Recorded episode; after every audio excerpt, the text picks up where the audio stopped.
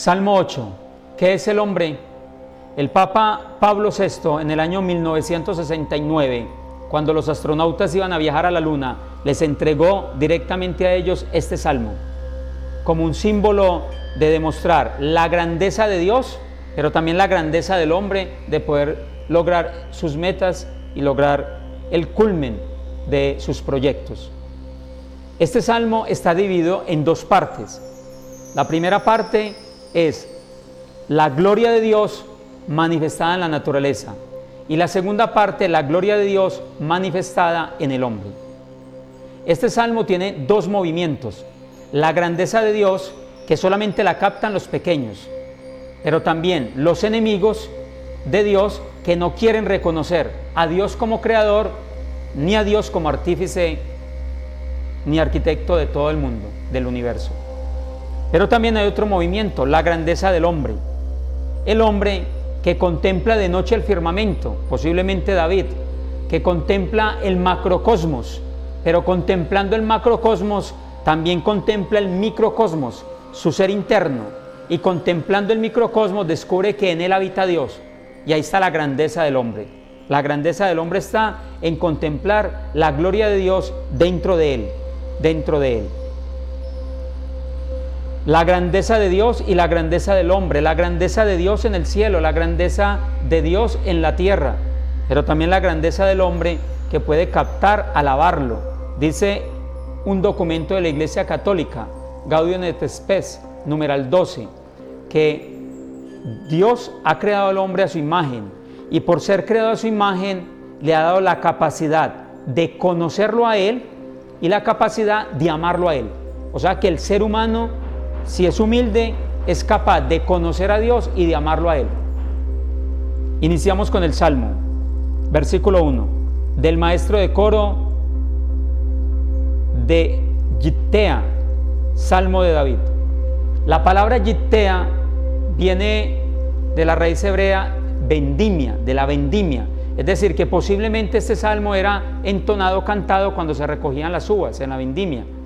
Otros autores dicen que esa palabra se refiere a un arpa filistea. David reconoce entonces que Dios, más que creador, es Señor de la historia. Iniciamos. Primera parte, la gloria de Dios manifestada en la naturaleza. Versículo 2. O ve, Señor nuestro, qué glorioso tu nombre por toda la tierra tú que saltaste tu majestad sobre los cielos. Es decir, David reconoce que Dios es creador, pero también el Señor nuestro, el Adonai, el Adonai. Cada uno de nosotros está llamado a reconocer el señorío de Jesús, el señorío de Dios. Y ese señorío se da cuando yo le obedezco y me someto a Él. Aparecen los protagonistas del Salmo, Dios, el hombre y el cosmos. Y el cosmos. Versículo 3. En boca de los niños, los que aún maman, dispones baluarte frente a tus adversarios para acabar con enemigos y rebeldes. Acá aparecen los hombres buenos, que son los niños pequeños, pero también aparecen los rebeldes.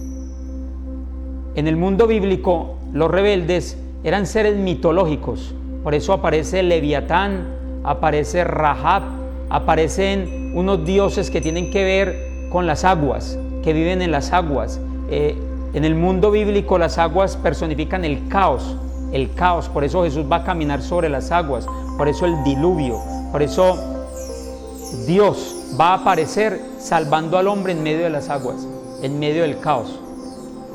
Dice el salmista que en boca de los niños, los que aún maman, dispones un baluarte explicamos esa metáfora y esa imagen tan preciosa.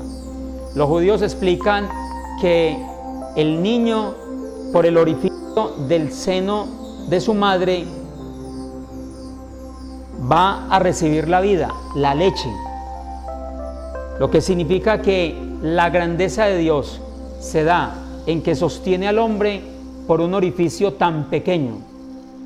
Y el salmista reconoce eso, que el hombre recupera sus fuerzas y se va robusteciendo por un orificio tan pequeño como es el seno de su madre.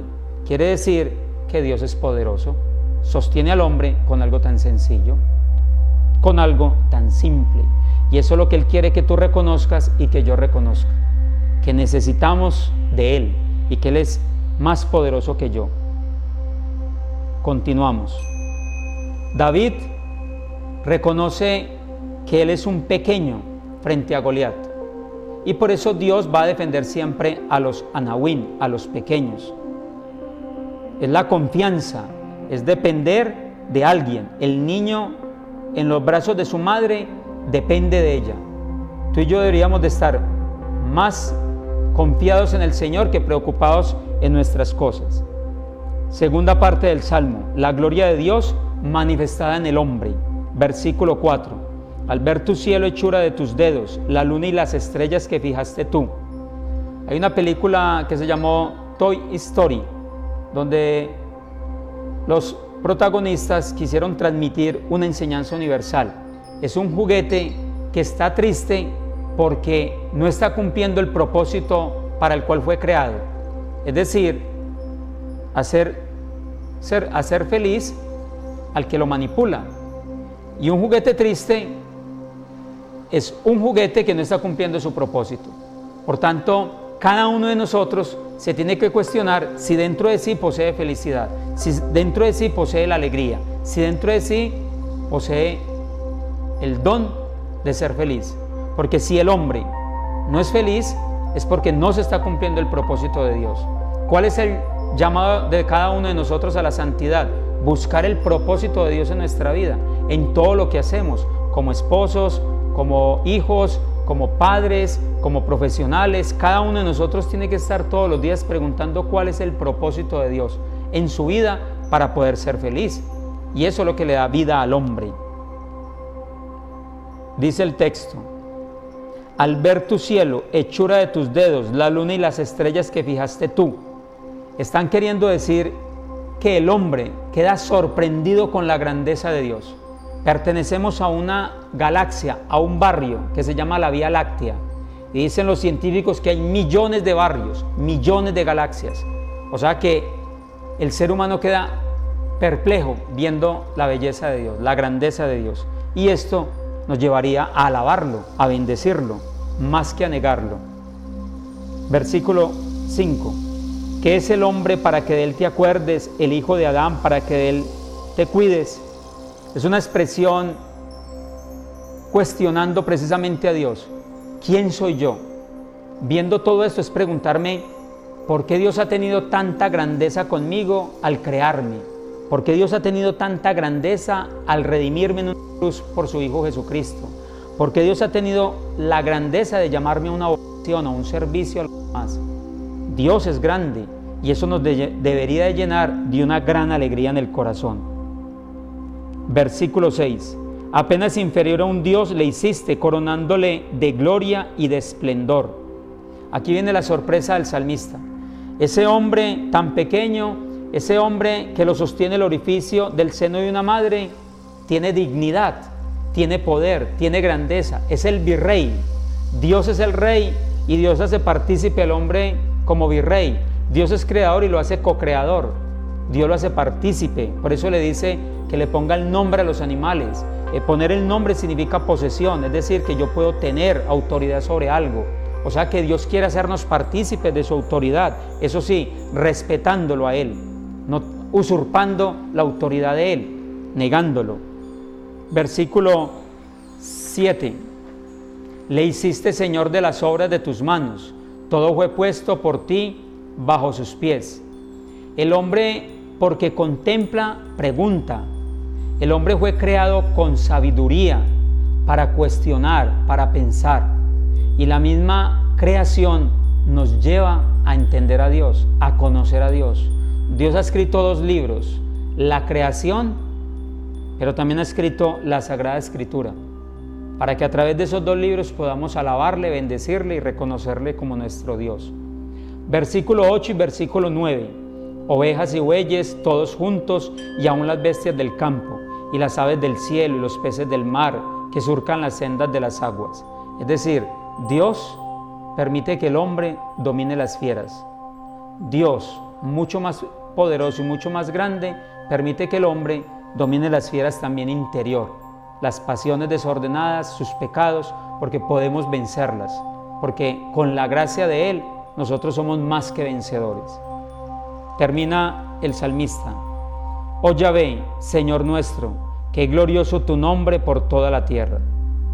Lo que el hombre perdió algún día con Adán y Cristo lo lo que el hombre, buscando por sí solo su grandeza, Jesucristo, haciendo una kenosis, o sea, se abajó, se encarnó, recuperó nuevamente la grandeza del hombre. Estamos llamados a imitar a Cristo. Cristo es el verdadero hombre. Cristo es el modelo de humanidad. Por eso Pilato lo saca en medio de toda la comunidad, lo expone delante de toda la comunidad y dice, he ahí al hombre, he ahí al hombre, ex homo. Cristo es el hombre de humanidad y estamos llamados todos a ser como Él. Dice el documento de la Iglesia Católica Gaudium et Spes número 22, que el misterio del hombre se esclarece en el misterio de Cristo. Gloria al Padre y al Hijo y al Espíritu Santo. Como era en el principio ahora y siempre, por los siglos de los siglos.